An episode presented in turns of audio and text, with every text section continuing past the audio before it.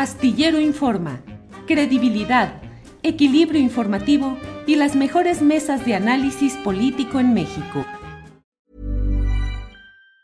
Even on a budget, quality is non-negotiable. That's why Quince is the place to score high-end essentials at 50 to 80% less than similar brands. Get your hands on buttery soft cashmere sweaters from just 60 bucks, Italian leather jackets, and so much more.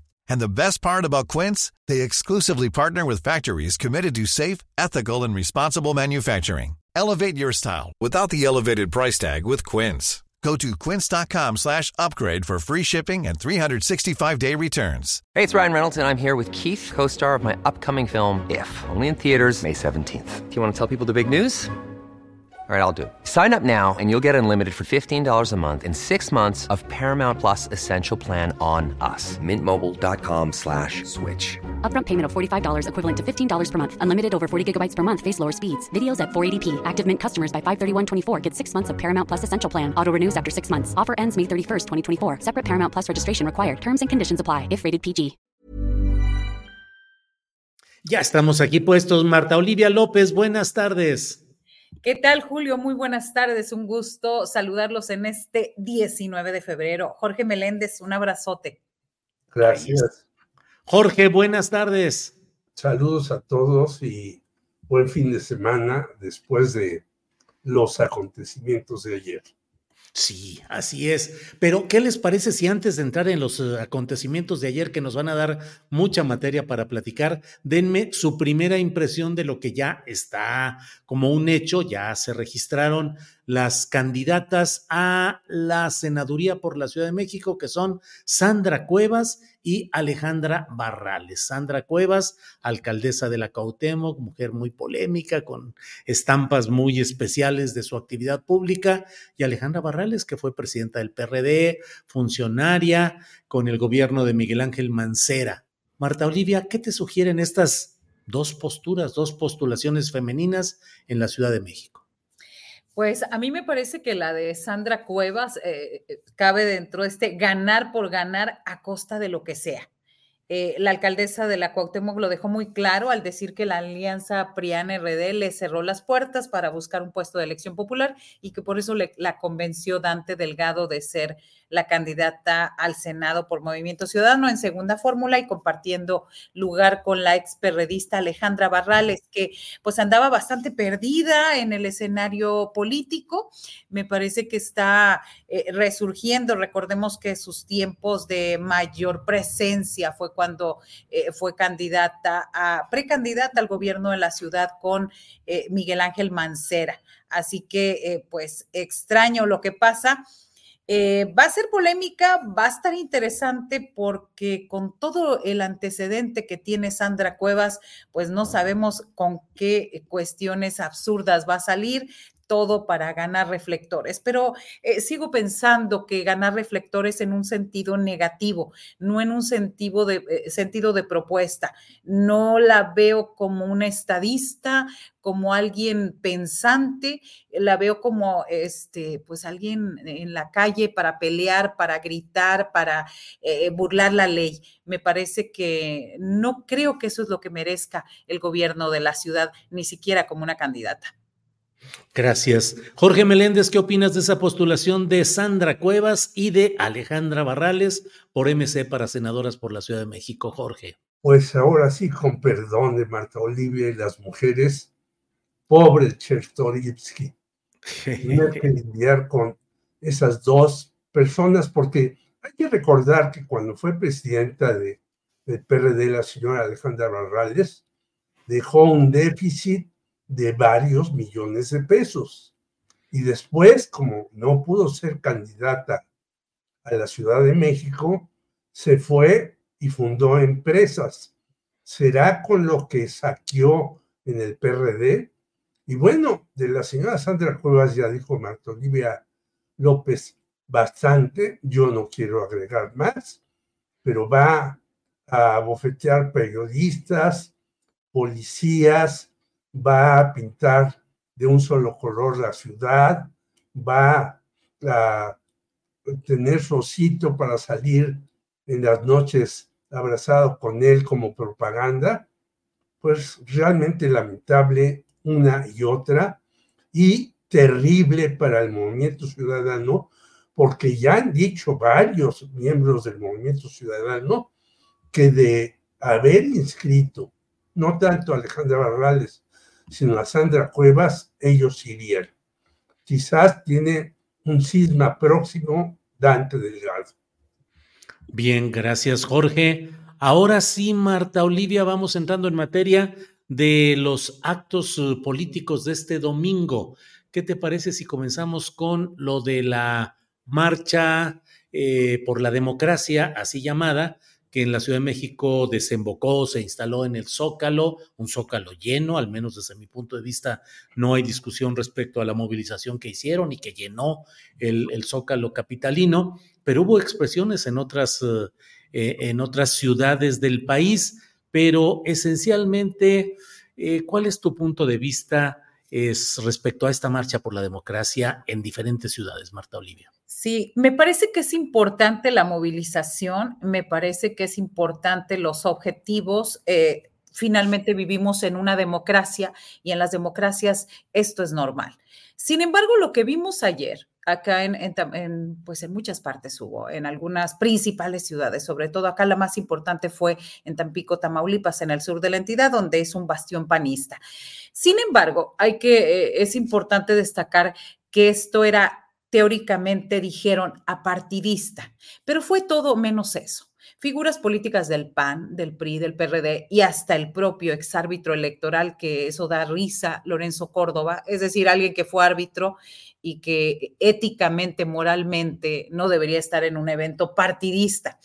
Me parece que su presencia ahí y, lo que pasó allí son muestras de que esta manifestación disfrazada de expresión ciudadana fue todo menos apartidista. Yo la considero un fraude a la inteligencia ciudadana de los mexicanos. Y obviamente el objetivo es claro, impedir que Morena y sus aliados lleguen a ganen nuevamente la presidencia en junio próximo.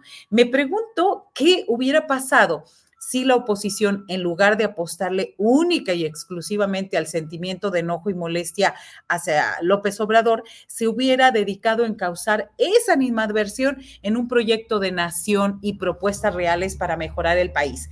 No lo sabremos, porque casi seis años después de haber sido derrotados contundentemente en las urnas, su principal línea discursiva es no somos AMLO. Ahora bien, un par de cosas que me parecen francamente absurdas y que escuché ayer en la marcha fue el tema de la dictadura. No conozco una sola dictadura en la que grupos de ciudadanos que no están de acuerdo con el gobierno salgan a manifestarse libremente, expresen públicamente su rechazo. En la capital de Tamaulipas alcanzamos a contar a 93 personas y, y muestren su rechazo al presidente, por lo que sigo sin entender a qué se refiere la oposición cuando habla de dictadura. Y otra frase, eh, cuando hablan de defender a la democracia, esto es de verdad hilarante.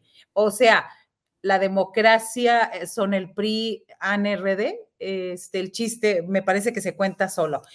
Y, quiero, las preguntas son, ¿se refieren a democracia que se va a lograr solamente cuando ellos gobiernan? ¿O acaso infieren que los millones de mexicanos que apoyan y votan por Morena y aliados son, no son democracia? Eh, tener elecciones libres y participativas como las que hemos tenido este sexenio no son democracia. Me parece que andan muy extraviados quienes pretenden imponer estos mensajes como, eh, y que manejan como principal razón para manifestarse. Y en lo absurdo total, los disparates de Enrique Krause cuando dijo que la marcha de ayer tenía la relevancia de las movilizaciones del 68. Me parece, eh, el señor me parece que borró la historia, no sé a qué se ha dedicado me parece sumamente grave porque le falta el respeto a ese movimiento estudiantil que luchaba contra la represión del gobierno de Díaz Ordaz. Y bueno, ya hasta ahí, hasta ahí me quedo porque me parece totalmente absurdo. Gracias, Marta Olivia. Damos la bienvenida a Salvador Frausto, que está con nosotros. Salvador, buenas tardes. Julio, qué gusto arrancar la semana con ustedes. Igual un abrazo para Marta Olivia y para Jorge y para eh, la audiencia que amablemente nos, nos escucha. Gracias, Salvador. Vamos con Jorge Meléndez para pedirle su opinión respecto a la marcha rosa que se realizó por varias ciudades del país, la cuantía de los asistentes, los detalles, la textura, el discurso y comparaciones como las de Krause con el 68. Jorge Meléndez. Bueno, en primer lugar, yo creo que no hay que desestimarla. Es cierto, es la tercera marcha una ya ocurrió en noviembre de 2022, otra en febrero de 2023 y esta es la tercera. Eh, creo que fue una marcha muy grande, ya se dijeron, se exageraron algunas cosas, 700 mil, bueno, no caben ni en toda eh, la plaza pública que amplíen, ¿no? Nosotros eh, hicimos un conteo y caben 80 mil. Se dijo que eran como 90 mil porque en efecto en algunas calles se veía personas. Hubo en muchas ciudades y en el extranjero. Entonces, eso no hay que subestimar. Pero luego, ya viendo el discurso del señor Córdoba, que su papá Arnaldo hubiera dicho, Dios mío, ¿qué hice? O Marx mío que hice, no lo sé, pero eh, el Señor nos plantea un, una situación como si hubiéramos tenido un INE inmaculado. Bueno, por ahí anduvo Luis Carlos Ugalde, recordemos que él dio el triunfo de Felipe Calderón antes de que terminaran las votaciones. Por ahí anduvo Margarita Zavala, eh, apapachando a todo mundo y diciendo que había que defender la democracia. Ya se habló del señor Krause, que dice que él participó en 68, yo nunca lo vi, qué bueno que lo haya hecho, pero si participó no aprendió absolutamente nada. Por ahí se vio a Rosario Robles, una señora impresentable en cualquier lugar. Y luego hasta un ex rector de la universidad que estuvo ocho años y después hizo el ridículo al querer ser aspirante a la presidencia del PRI, es decir, un señor priista que estuvo ocho años en la universidad, terriblemente, para que veamos que hasta los rectores de la universidad tienen muchas fallas, como las tuvieron algunos otros como Jorge Carpizo. Entonces, la multitud, entre ellas Héctor Aguilar Camín y Ángeles Mastreta, que estaba indignada por muchas cosas, muestra que estos señores se oponen a todo, pero no proponen nada. Quizás parafrasean a su ídolo Gustavo Díaz Ordaz, que nos decía a nosotros en 68 esa frase. Estos muchachos que se oponen a todo y no proponen nada. Entonces, fue una marcha importante que atrajo la atención de mucha gente, que mostró la molestia de muchas personas, pero que también eh, resultó absurdo con esas de dictador, tirano y narcopresidente. Bueno, eso del narcopresidente, ya hasta la DEA este, dijo perdón eh, por las tonterías que hacen mis agentes, pero ni modo. Nosotros intervenimos en todas partes del mundo a pesar de las tonterías de nuestros agentes. Por lo tanto, yo creo que fue una marcha grande, nutrida, que muestra un descontento de una parte de la población, pero que como tú dijiste, y yo, por cierto, felicito a Alex y a los Luises sus reportes de la marcha de ayer, porque fueron muy serios y muy profesionales siendo tan jóvenes, lo cual nos demuestra que hay nuevos periodistas muy hechos y derechos, y no los simuladores que siguen, porque el señor Riva Palacio dijo en un artículo de hoy, el cambio es Xochitl Galvez. Ah. Desnuda arriba Palacio y desnuda la marcha y desnuda a Krause y a todos los que siguieron esa marcha, supuestamente desde el punto de vista intelectual. Bien, gracias Jorge. Salvador Frausto, tu opinión sobre las marchas por la democracia que hubo en varias ciudades, particularmente la Ciudad de México, el discurso de Lorenzo Córdoba, en fin, tu opinión sobre este tema. Salvador, por favor. Así es, bueno, pues es la tercera eh, muestra fuerte de, de, digamos, de fuerza del movimiento antiobradorista. Eh, tuvieron muy buena presencia en la Ciudad de México y en eh, capitales, en las capitales más grandes, digamos, emblemáticas de, de los, del país. Ahí hubo una movilización fuerte. Mostraron que ahí están, están presentes, tienen una serie de insatisfacciones y de molestias con el gobierno del presidente Andrés Manuel López Obrador y lo han manifestado en sus, en sus manifestaciones, lo han puesto ahí sobre la mesa y bueno, pues ahí, ahí ha, este, radicado la, la, muestra, el, signo de que ahí están y de que están luchando y que están peleando y me parece muy interesante en términos, eh, en épocas preelectorales, que estén, eh, pues, digamos, ratificando esa fuerza que es más o menos del 30% de eh, la población quienes se identifican con la expresión política contra el presidente López Obrador, pero también me recordó algunas cosas, sobre todo las marchas locales, estas que mencionaba Marta Olivia, donde hubo apenas unas decenas de personas, me acordé de, un evento que hubo en Chetumal en la elección que iban a elegir a, Peña Nieto.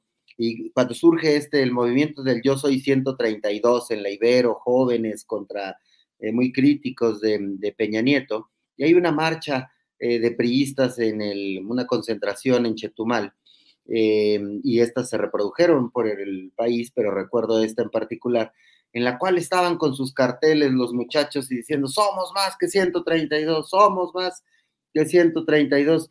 Y em, el reportero, los reporteros que cubrían el evento contaron 42 personas. Em, entonces, me pareció muy, elocuente de, cómo repiten ciertas consignas, se van, se meten, les habían hecho los cartones a estas personas y, y en ciertas localidades pues no prende, no prende esa, esa expresión em, de la gente que está contra, contra López Obrador. Entonces, bueno, pues ahí eh, hay como una doble lectura en este tipo de, manifestaciones. Y por otra parte, pues eh, queda como muy, muy en el de relieve que es una especie de marcha del miedo. Me parece que eh, uno de los asuntos que caracteriza al antiobradorismo es el miedo al futuro. Ya eh, Sigmund Bauman lo decía hace algunos años, que la mm, crisis de la democracia es la crisis de la confianza, la crisis de las certezas. Como se ha desarrollado este sexenio, eh, la idea de futuro que tienen ciertas clases medias, ciertas este, eh, personajes, digamos, que tuvieron acceso a muchos privilegios, eh, pues tienen ahora mucho miedo, mucha incertidumbre sobre el futuro y voltean a ver y dicen, bueno, los migrantes están jodidos, pero los migrantes tienen un presente jodido y tienen eh, también un futuro que podría eh, ser mejor en la búsqueda de ir a, a buscarse mejores oportunidades pero quizá lo más dramático son los beneficiarios de los programas sociales, los em, viejitos ahora hay muchos más viejitos que tienen mayores posibilidades de tener un futuro con una vida eh, más eh, holgada, más tranquila hacia el final de sus días. Hay madres solteras, hay em, eh, campesinos que reciben los programas de Sembrando Vida. Hay una serie de, hay una promesa para que la gente que recibe pensiones las pueda recibir antes y las pueda recibir completa hay una franja de la población para la que el presidente López Obrador y el modelo obradorista le está construyendo una idea de futuro. Y esa idea de futuro, pues es muy importante para, para dar certezas y tratar de dar, eh, de generar ahí, pues una, eh, una confianza en la democracia y un voto a favor de la candidata que va arriba en las encuestas. En cambio, las, em, eh, las que acuden a esta marcha tienen una gran cantidad de incertidumbres. Y me parece que, por cierto, el tema de que las tasas de interés estén altas es eh, muy, les abona en la posibilidad de generarse un futuro, construir una nueva propiedad, pedir otro préstamo, etcétera. Las reglas, López Obrador dio en un punto que está atacando el tema de la desigualdad, que le da certezas a unos y ha dejado en la incertidumbre y en el miedo al futuro y los tiene unidos en este tipo eh, de, marchas a las cuales, por supuesto, pues tienen todo, todos los, derechos. Y solo agregaría una cosa más, eh, elige la, la oposición muy mal sus banderas. La mm, preocupación por la salud de la democracia no es una preocupación mayoritaria en nuestro país. Hay otras preocupaciones sobre otros problemas. La confianza en la democracia en todas las encuestas está en buenos niveles, está en niveles aceptables. No hay escándalos de grandes fraudes electorales. Así que bueno, pues lo demás pues son asuntos bastante ridículos como lo del dictador, el comunismo, etcétera, eh, son expresiones de miedo, hay se respira mucho miedo en el movimiento antiobradorista. Gracias, Salvador. Eh, Marta Olivia, a la vez, ¿qué opinas de las respuestas, particularmente del presidente López Obrador, que me parece que de manera directa eh, ha enfrentado, sin darle vueltas, al hecho de esta campaña abierta de fijar las etiquetas en las redes sociales respecto a narcopresidente, narcocandidata, narcopartido, eh, que bueno, la verdad es que tiene toda una historia y una cadencia programada para ir colocando este tema, pero ante ello el presidente López Obrador dice, a ver, los que lo están haciendo a través de granjas de bots, con publicistas, y si hay narcos, pues la verdad es que nada más hay que voltear a Genaro García Luna, dice López Obrador, eso sí está probado, pero eso y dice, se disfrazaron de demócratas los que fueron cómplices de los fraudes electorales del pasado. ¿Qué opinas de la respuesta de López Obrador? Y Claudia Sheinbaum también respondió, aunque con menos fuerza, pero habló también, creo que de que eran alcahuetes o alguna cosa así, muchos de los que, de los líderes o convocantes a estas marchas. Marta Olivia. A mí me parece al final de cuentas que, eh, en efecto, Andrés Manuel López Obrador se encuentra protegido, como él lo dijo, este, en esta por su trayectoria y por su vida ante los señalamientos en las redes sociales. Es decir, él, a ver, vamos a ponernos en un en eh, hipotético caso. Vamos a, si Felipe Calderón Hinojosa, siendo eh, presidente, un presidente que de muy, con un triunfo bastante dudoso, le hubieran dado esas pruebas de que él se podía haber legitimado si había pruebas en contra de Andrés Manuel López Obrador, lo hubiera hecho, lo hubiera hecho y se hubiera ido contra AMLO. Entonces, a mí me parece que cuando el presidente habla de esta protección de su integridad moral frente a estos señalamientos, habla precisamente de eso, este, eh, de que no existe ninguna prueba al respecto. Y con eso me quiero ir también al tema de lo de cómo la Fiscalía General de la República exhorta al líder de los ardillos a, a enviar pruebas sobre sus declaraciones. Primero, me sonó bastante inédito, ¿no? Bastante inédito que a una persona ya juzgada o al líder de los ardillos para que ratifique y compruebe las afirmaciones que realizó a Latinus acerca de esta situación.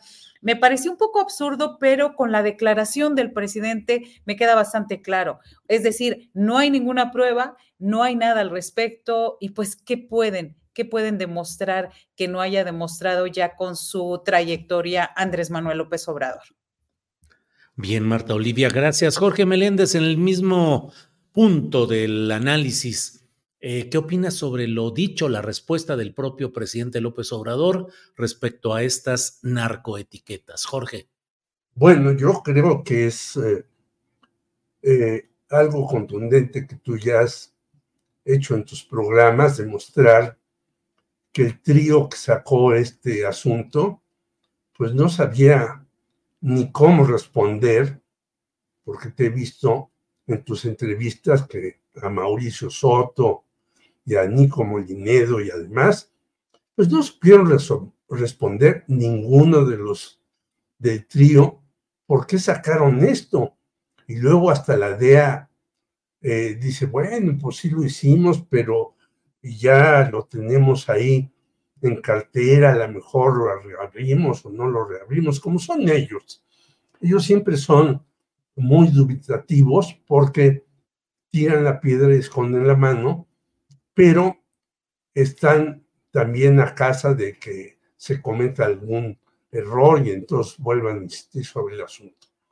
Entonces yo creo que este tema ya está superado y creo que López Obrador lanza esta arenga que me parece muy fuerte, pero la lanza porque sabe que tiene que seguir cultivando a un conglomerado que está con él y que sabe que este tipo de cuestiones, imagínate en 2006, bueno, si en 2018 hubieran sacado esto, hubiera sido una bomba tremenda, pero la sacan ahora, cuando ya no tiene ningún sentido. Por lo tanto, yo creo que la respuesta de López Obrador, que lo puede hacer él, y no tanto Claudia Sheinbaum, es, tiene que ser muy categórica, muy contundente, me parece a veces un tanto excesiva, porque va gente ahí, en verdad, pues eh, eh, yo diría eh, coludida o ignorante de lo que van a decir los personajes que, las, que los guían. Y si va gente descontenta, porque no hay que olvidar que hay problemas en el país, Julio. Y, por ejemplo, yo he visto en las colas del Banco del Bienestar de aquí de Coyoacán, que son de dos cuadras, porque hay problemas para cobrar lo que dicen que van a pagar. Y hay problemas en salud y hay problemas en la violencia y demás.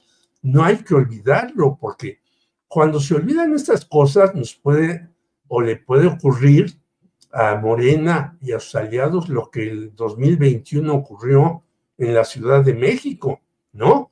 Al río revuelto, estos pescadores que buscan eh, los lugares para sus cuates y para seguir eh, gobernando, aunque sea en el legislativo, bueno, hay que ver la edad de los del legislativo, pues es una edad muy grande y hay que ver qué han legislado realmente.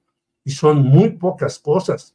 Entonces, ante este panorama, a veces estas confusiones posibilitan que mucha gente se deje llevar por estos, dirían los de la iglesia hoy, que el Papa y los obispos del Guerrero están al alza, por estos falsos apóstoles de la democracia o de en contra del autoritarismo, que son estos personajes desde Xochitl Galvez a todos los del trío terrorífico de la política.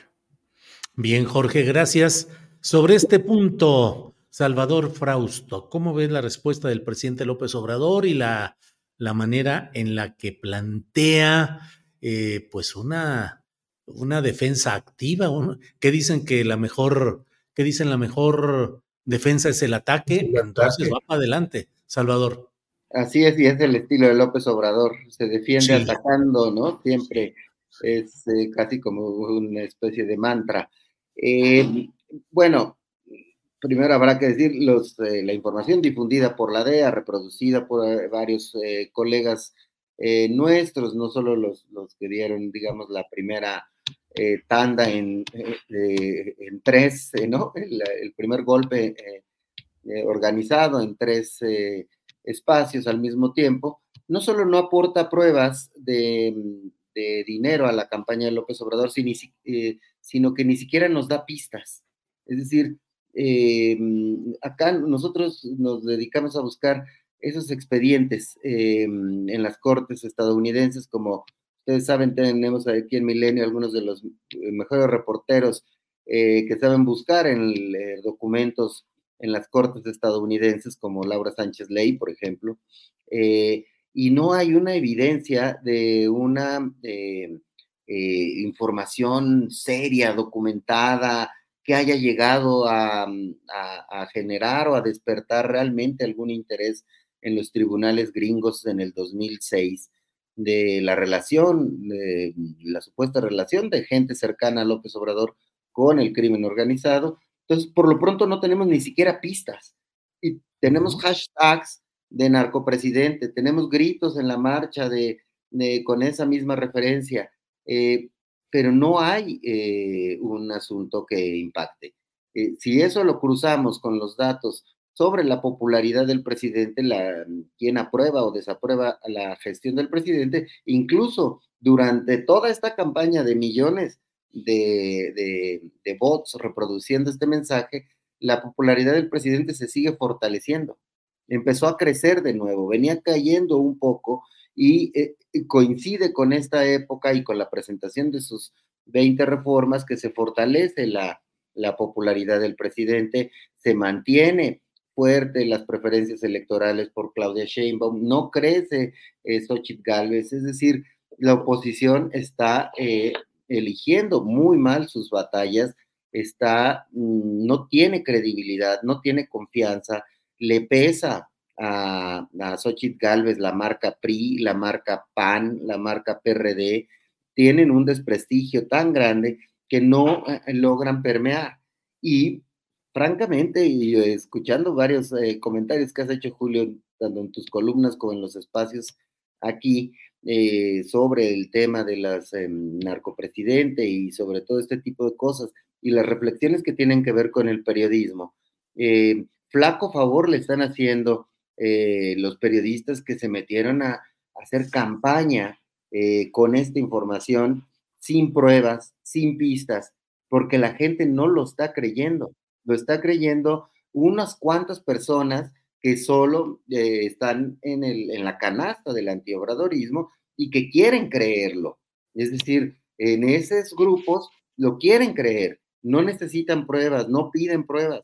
Dicen, sí es cierto, es muy probable, eh, pero no hay eh, ninguna evidencia y no logran hacer avanzar las causas de la, de la, de la oposición y sumar ese tema a la agenda eh, de Xochitl Galvez para buscar la presidencia de la República. Y cerraría diciendo, por ver, al ver los comentarios que nos están poniendo aquí en, la, en eh, los, eh, las personas que nos están viendo, dicen, bueno, pero si el INE está muy mal, eh, ¿por qué no, no hablan de eso? El INE está muy mal.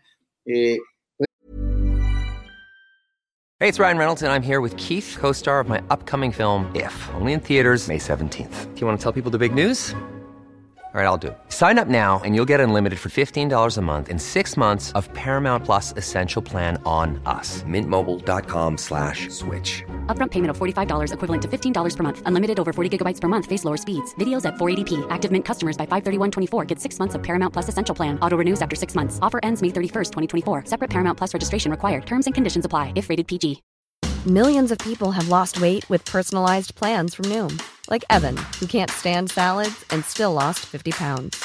Salads, generally, for most people, are the easy button, right? For me, that wasn't an option. I never really was a salad guy. That's just not who I am. But Noom worked for me. Get your personalized plan today at Noom.com. Real Noom user compensated to provide their story. In four weeks, the typical Noom user can expect to lose one to two pounds per week. Individual results may vary. Bueno, el INE, la confianza en el INE es más o menos estable y es más o menos alta.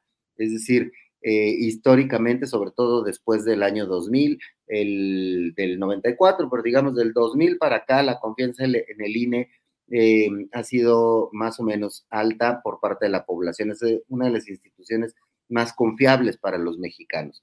Sin embargo, tiene dos momentos dorados poco antes de la elección del 2006, en el 2005, tenía una, la gente que tenía mucha confianza en el INE era del 61.8% de la gente. Pero vino la elección conflictiva del 2006, con, con, em, con eh, señalamientos de fraude, con esta gran disputa entre López Obrador y, y, este, y, y Felipe Calderón y demás y se desploma hacia 2008 a la mitad, al 31%. La erosión democrática la causa en primer lugar Luis Carlos Ugalde y Felipe Calderón con esa elección desaseada del, eh, del 2006. Se recupera en los siguientes años la confianza en el INE, pero vuelve a tener una caída hacia el 2020. Ahorita la confianza en el INE está en 10, eh, de mucha confianza en el INE, está en 18.8%. Esta segunda erosión democrática es consecuencia del periodo de Lorenzo Córdoba. Es decir, hay un periodo en el que los que apoyan a Lorenzo Córdoba eh, terminaron viendo una erosión democrática hacia el 2020 y en los últimos, eh, eh, las encuestas de este año y del año pasado, está recuperando confianza el INE. La gente confía que va a ir a poner su voto y lo van a respetar y que la señora de la Catilla pues es su vecina y que ahí muere, ¿no? Es decir, esa es la función del INE. Eh, entonces, eh, a mí me parecen esos datos bien interesantes porque las dos erosiones democráticas las provocan Luis Carlos Ugalde, Lorenzo Córdoba, Felipe Calderón y la oposición en este sexenio. Es decir, todo el grito, el griterío de, desconfianza lo provoca la oposición. Gracias, Salvador. Marta Olivia, mmm, Nunca hemos negado la realidad, ¿cómo podríamos hacerlo? La realidad de un crimen organizado presente en muchos lugares del país y que te lo digo a ti que estás en Tamaulipas, Marta Olivia, y que has conocido los gobiernos eh, convertidos en meros eh, procesadores de los intereses de grupos oscuros o muy claros en su, en su actuar y su, su forma de hacer las cosas. Pero yo no sé Marta Olivia, lanzar la acusación de narco, así como lo está haciendo la oposición, pareciera echarle cubetadas de gasolina a algo que sí hay una circunstancia de una pradera eh, incendiada con muchos problemas en muchos lugares, pero me parece que va más allá de la discusión política, por más eh, que sea, bueno, pues acusan de fraude electoral, de corrupción, de mil cosas, pero lanzar esta etiqueta de narco y sostenerla como hasta ahora, no sé, Marta Olivia, si al mismo tiempo pudiera ser como tratar de presagiar más violencia política adjudicable al narco, entre comillas, para tratar de crear un escenario incendiado, Marta Olivia. Sí, eh, yo referí una frase, miente, miente, miente que algo quedará. A mí me parece que este es una situación muy, muy grave y lo estamos viendo en tiempos electorales. Y me parece que el discurso de la oposición lo centra principalmente a ver a los de enfrente sin pruebas, en este caso con la etiqueta de narcopresidente, porque ya este, quieren, quieren ganar a costa de lo que sea. reitero esta parte de ante el no haber propuestas, se van al mundo digital, se van a gastar dinero, se van a los bots, se van a toda esta ola de odio sin razón, sin razón. Y es algo claro, si no hay pruebas, si ha transitado Andrés Manuel López Obrador durante todo este tiempo y no le han encontrado esas pruebas, es que no existen. Y al, decir esto de la fiscalía, pero además, eh, eh, recordemos que eh, en este momento es un recurso de la oposición para ganar algo, lo que sea. Y, que repito también, y parezco disco rayado, olvidan, olvidan quiénes son los candidatos o quiénes son las candidatas y quiénes son las figuras que están detrás. Es decir, detrás de cada uno hay una, dos candidatas y un candidato. Eh, Xochil Gálvez y está Claudia Sheinbaum y Álvarez Maínez, ¿no? ahí están tres eh, visiones, visiones de gobierno, tres formas de hacer las cosas. Y en estas tres no veo en ningún lado el nombre de Andrés Manuel López Obrador. Obviamente atacan al presidente porque es la figura visible de la cuarta T y la, y la atacan en ese sentido y a mí me parece que la hacen crecer porque cada día que pasa y que están estos bots, pues simplemente no hay nada nuevo ni Ya hay las declaraciones oficiales necesarias e importantes para decir no hay absolutamente nada. Los medios se han deslindado en ese sentido o han dicho no había más pruebas, más que deslindado. Entonces, me parece que ese es una, eh, es un recurso bastante facilón de la oposición, recurso, estoy viendo ahorita los comentarios acá, parece que cuando se habla de narcos y, no se puede hablar de las acusaciones contra García Luna porque se encienden, se encienden y olvidan, ¿eh? Olvidan que precisamente hay gente que está tenemos, eh, eh, y perdóname regresar, tenemos a un este, ex gobernador del PAN, eh, prófugo de la justicia, acusado de delincuencia organizada, y ahí está como asesor de seguridad de la oposición en México. Eso es parte de lo que son. Entonces, aquí ahora a quienes han procesado, a quienes están. Está el caso de García Luna y ese es evidente con todo lo que se ha escrito, con todo lo que se ha dicho y en el otro lado no hay nada, solamente un golpeteo rumbo a la elección del 2 de junio. Eh, ahora, mm, pasando, Marta Olivia, a otro, a otro aspecto, a otra faceta de esto mismo, ¿qué opinas de lo que ha planteado? Se ha planteado de obispos, sobre todo en Guerrero, buscando diálogo con los grupos del crimen organizado y llegando a algunos acuerdos según lo que han podido lograr, sobre todo en materia de que se reanude el transporte en Chilpancingo.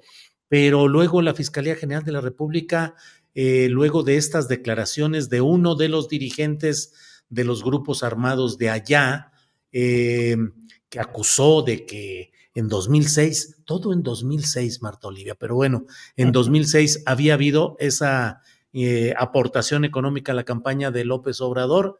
Luego de eso, la Fiscalía General de la República dice que, pues que lo exhorta a que aporte los datos y las pruebas que quiera.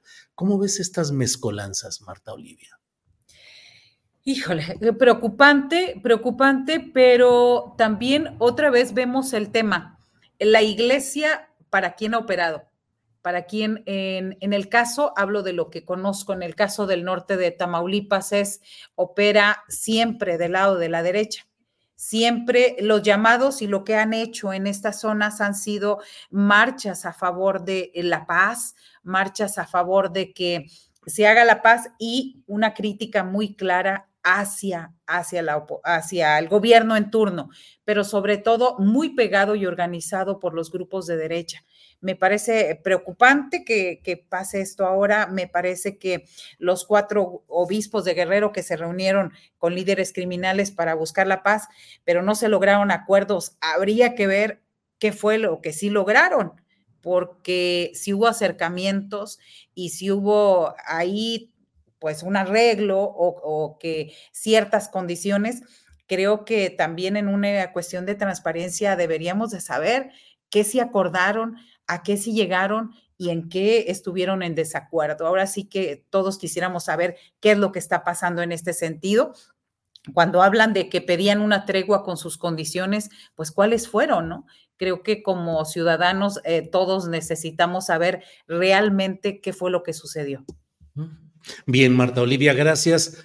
Eh, Jorge Meléndez, ¿qué opinas de este tema? Obispos buscando diálogo, negociación con grupos del crimen organizado en Guerrero, ahora se dice que también en el Estado de México, y uno de los líderes de, ese, de esos grupos en Guerrero, eh, diciendo lo mismo que en 2006 hubo financiamiento económico para la campaña de Andrés Manuel López Obrador. En fin, ¿qué opinas de todo este batidillo, Jorge? Bueno, aparte de cabeza de vaca en Tamaulipas, yo tengo un espanto porque el Partido Verde Ecologista Mexicano también quiere poner a Eugenio Hernández. Sí. Ya es. ¿Perdón? Ya es candidato, ya, es. Entonces, este señor, pues es, está ligado al narco. Entonces, ¿cómo el Partido Verde y cómo va eh, a tratar de ver esa cuestión morena, porque veamos que del otro lado también se están cometiendo errores gravísimos de candidatos. Tú lo decías en el caso de Puebla. Puebla casi es el PRI redivivo, sí. ¿no? No solamente con el Nacho Calderón eh, Nacho Armenta, Nacho con ah, Alejandro Ah, sí, Armenta. Nacho Mier y el hijo de Nacho Mier, y la ex esposa de Miguel Barbosa, y ahora Chedrago, etcétera. Entonces, ahí hay gravísimos problemas. Pero bueno, la iglesia puede ser en ocasiones una cuestión importantísima, y así lo fue la teología de la liberación hasta que la desaparecieron, aunque todavía tiene representantes por muchos lados. Así ha tratado de cambiar a la iglesia el Papa Panchito, como decía Froilán López Narváez, que era católico. Pero también la iglesia tiene a cantidad de personas que reciben narcolimoslas. Y no, no nos olvidemos que un representante del Papa recibió a narcotraficantes en la sede papal en México. Sí. Así pues, la iglesia, pues no es para mí, a pesar de que se diga lo contrario, hay también ahí sus claroscuros. Hay obispos que han tratado de jalar las cosas para bien, como Méndez Arceo, como Samuel Ruiz, como Raúl Vera, etcétera. Pero también tenemos ahí una serie de personajes impresentables, desde los obispos que han estado en la Catedral Mexicana, Corripio y todos los demás. Por lo tanto, yo veo que no podemos fiarnos de que la iglesia sea la que restituya, a pesar de que diga el señor López Obrador que la iglesia tiene que hacer su trabajo, sí, pero como señala Marta Olivia, de cara a la sociedad, no a la suciedad, que es muchas veces lo que hace la iglesia, y tenemos los casos, bueno, ya lo sabemos, no en México, sino en el mundo, de la pederastia que sigue saliendo a la luz todavía ahora y es muy preocupante. Y luego esta iglesia está metida también en los lugares más eh, raros y oscuros y donde el dinero es el símbolo permanente. Simplemente hay que recordar aquel famoso libro eh, eh, de Humberto Eco, en donde hay los obispos que luchan por la liberación de las personas y hay los obispos con crucifijos de oro, el nombre de la rosa se llama, que luchan por el poder, por el poder mismo. Entonces, mucho cuidado en esto. Y yo creo que lo que hace el señor Tortuguers, como le dices, de decirle al señor Celso Ortega, mande usted las pruebas y los elementos, pues es una vacilada o tontería. Él debe de ir a buscarlos y no esperar que un señor que está metido en la mafia le mande elementos para poder iniciar una investigación. Bien, Jorge, gracias. Eh, Salvador Frausto, no me resisto a pedirte que nos des tu opinión sobre este tema con el que iniciamos Marta Olivia y Jorge Meléndez. Déjame poner este videíto y te pido tu opinión, por favor.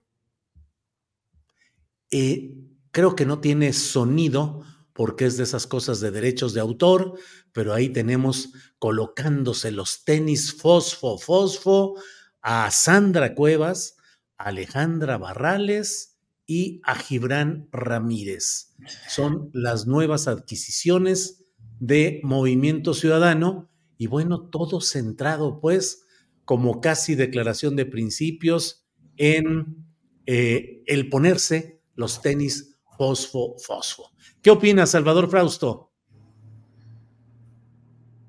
Bueno, eh, me gustan esos tenis fosfo, fosfo, pero no, si me los compro, no me vayan a confundir en la calle eh, como militante de, de, Movimiento Ciudadano.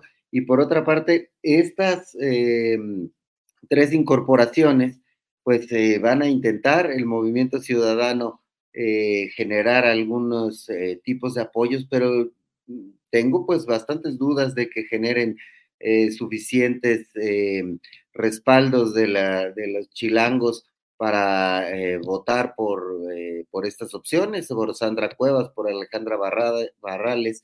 Em, entonces, eh, no me parece que pudiera ser el perfil interesante. Sin embargo, se le mm, desfondó muchísimo el plan a, Movimiento Ciudadano con no poder poner a, Samuel García y se les ha visto en aprietos, no logran levantar en las preferencias ciudadanas y pues están buscando personajes eh, conocidos. Parece ser que hacia las eh, opciones de las alcaldías van a mandar también a futbolistas, eh, a, actrices, a gente reconocida, porque quedan pues muy pocas semanas, quedan como 15 semanas para la elección presidencial y están tratando de generar ahí una serie de, de simpatías y pues les eh, no, no, han crecido como, como lo esperarían.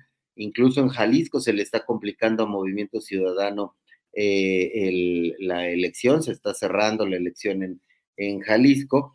Y bueno, pues em, aún así eh, están jugando esta, esta, esta alternativa em, para tratar de reciclar a estos personajes que provienen pues del fueron apoyados anteriormente en el caso de, de, Sandra Cuevas y de, de Alejandra Barrades por el PRD y, esa alianza eh, opositora. Entonces, bueno, pues vamos a ver cómo evoluciona. No le veo eh, que vayan a generar este, apoyos muy fuertes o masivos.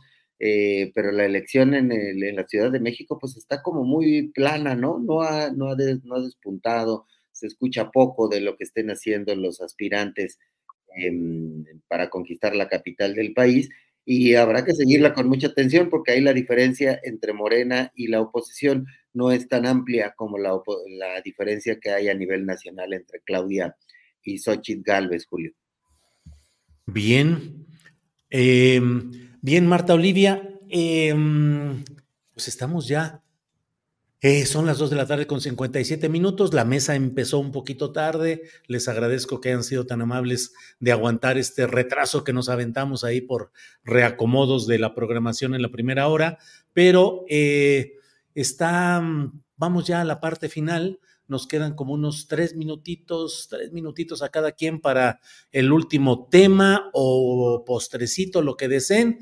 Y a ver, ahora sí, Marta Olivia, que está este video, vamos a ponerlo y Sí. Primero, eh, un poco cerrar el tema este, para hilarlo un poco el tema de, eh, en el caso de Eugenio Hernández Flores y este, este, esta candidatura al Senado, la empresa encuestadora Electoralia da a conocer hoy una, eh, su primera encuesta. Esta encuesta, esta de un ex eh, dirigente del PRI, por cierto, Ricardo Gamundi Rosas, esta habla de cómo estaría el escenario, como si hoy fueran las elecciones, cómo se registrarían.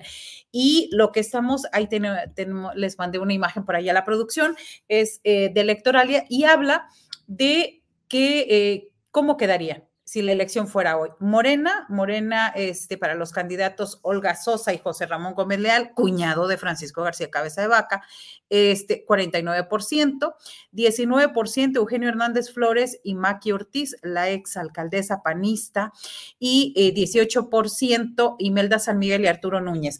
¿Cuál es la, la, diferencia? Que antes el Partido Verde tenía un 4%, más o menos era como pintaba en el cuarto, quinto lugar y que con esta alianza estratégica que veo que están haciendo ahora, eh, mandarían al, al PRIAN-RD al tercer lugar. Esto, de acuerdo, obviamente es una, eh, eh, la encuesta dicen es una fotografía del momento. Entonces, para decirle a Jorge que sí, sí es candidato y sí están ahí, todavía no hay los registros, pero ya está.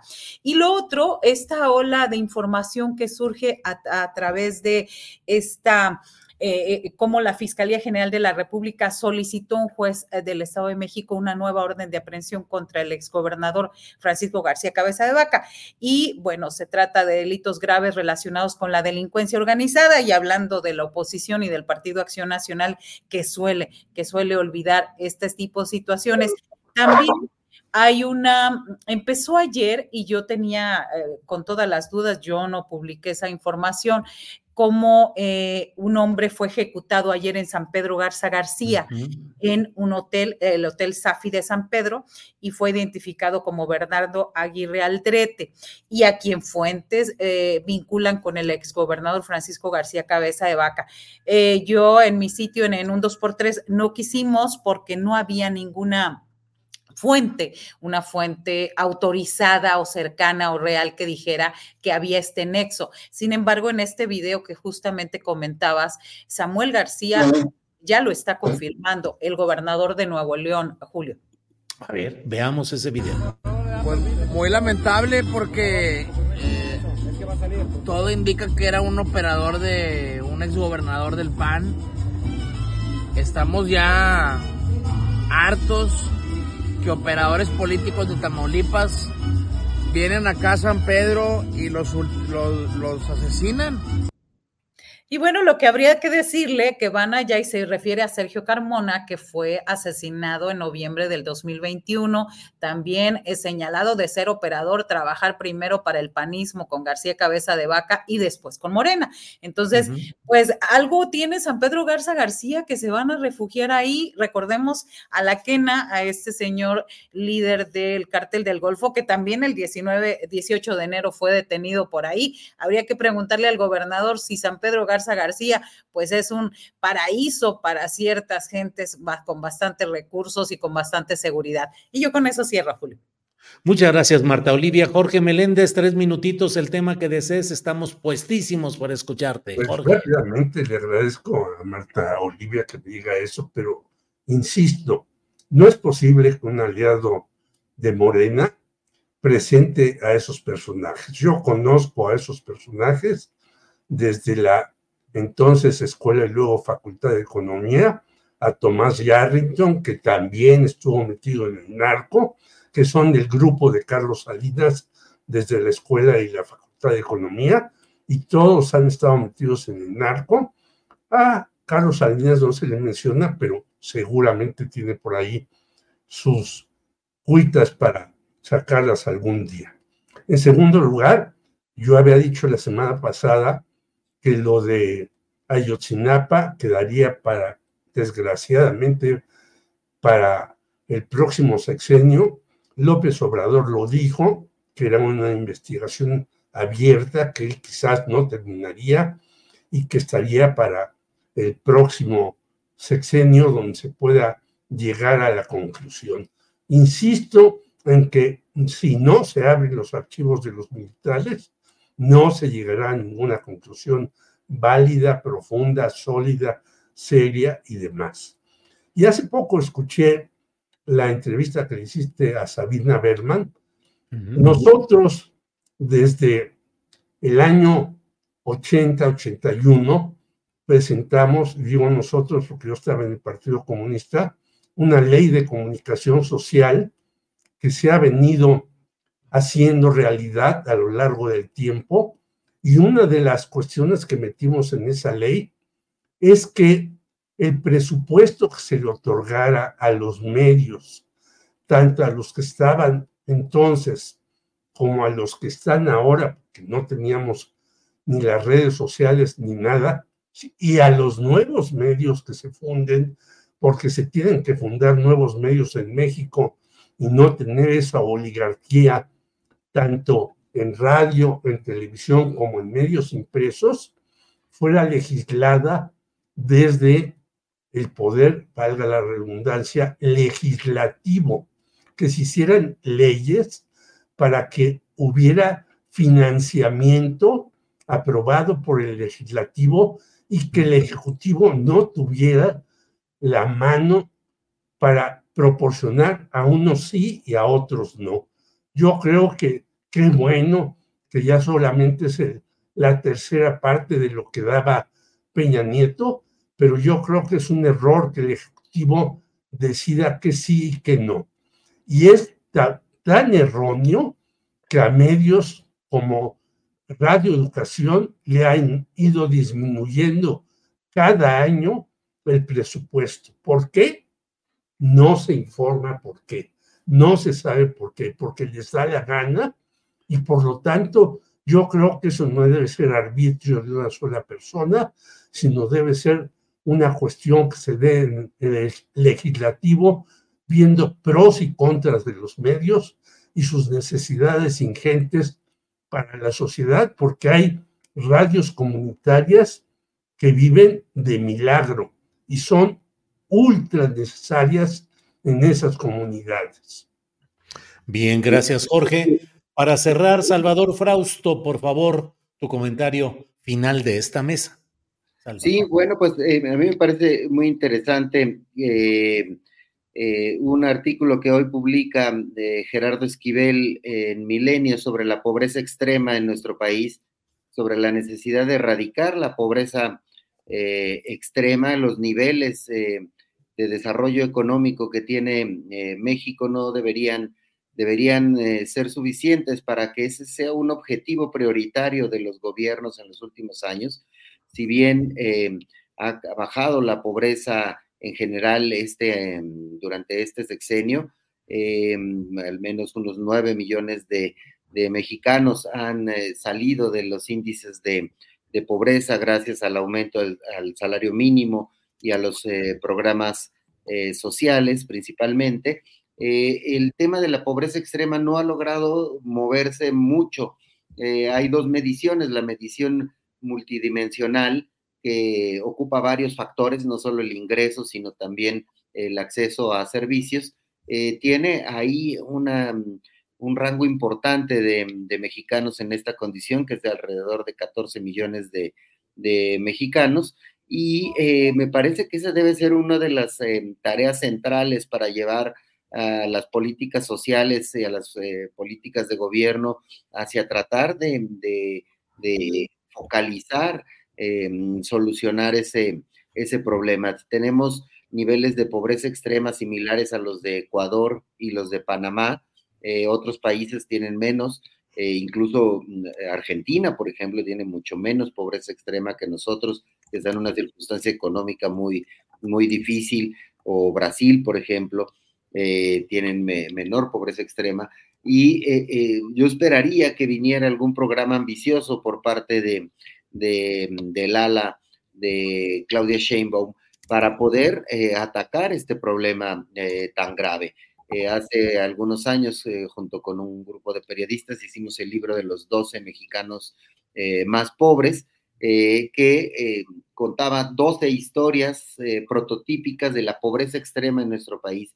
Y son eh, mexicanos que viven en condiciones peores eh, que en África, que no tienen eh, el dinero suficiente para comer diario, ya no digamos de manera balanceada, para comer diario algo, para tener acceso a servicios, demás, es un asunto muy, muy fuerte al que no le hemos puesto el ojo con fuerza y hoy en su artículo eh, Gerardo Esquivel, em, hace un análisis muy interesante sobre estos números de la, de la pobreza extrema y de cómo podría em, eh, empezar a dibujarse algún tipo de, soluciones para, para, erradicarla o para disminuirla a una expresión mínima.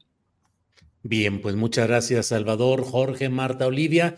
Y luego veo, acabo de ver en el portal de Marta Olivia en un 2x3 estas notas que francamente, pese a enfrentamientos, es seguro viajar por la ribereña de Tamaulipas.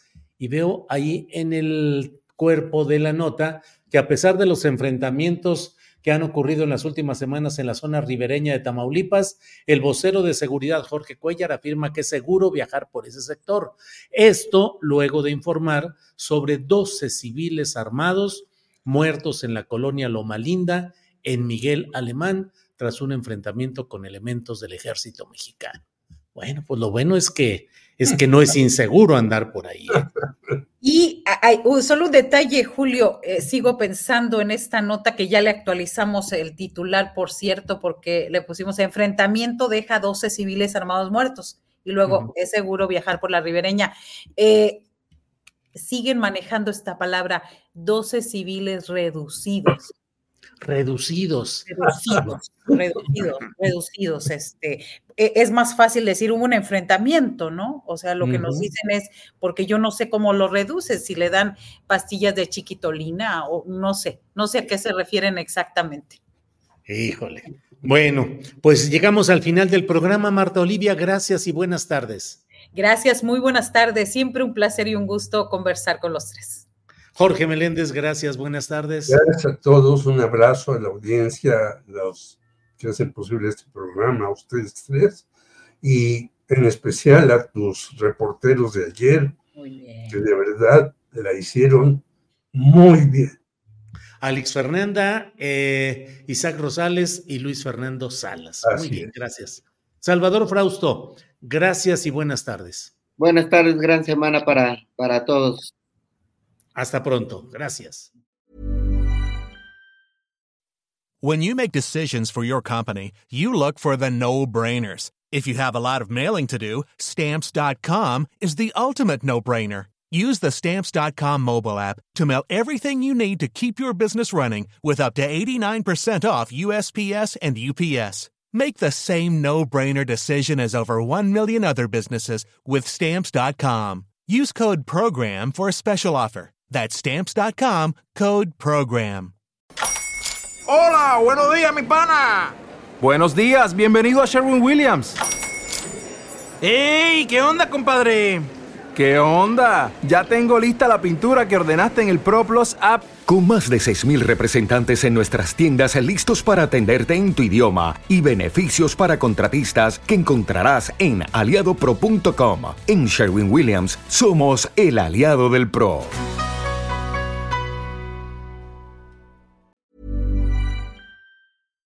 Para que te enteres del próximo noticiero, suscríbete y dale follow en Apple, Spotify, Amazon Music, Google o donde sea que escuches podcast. Te invitamos a visitar nuestra página julioastillero.com.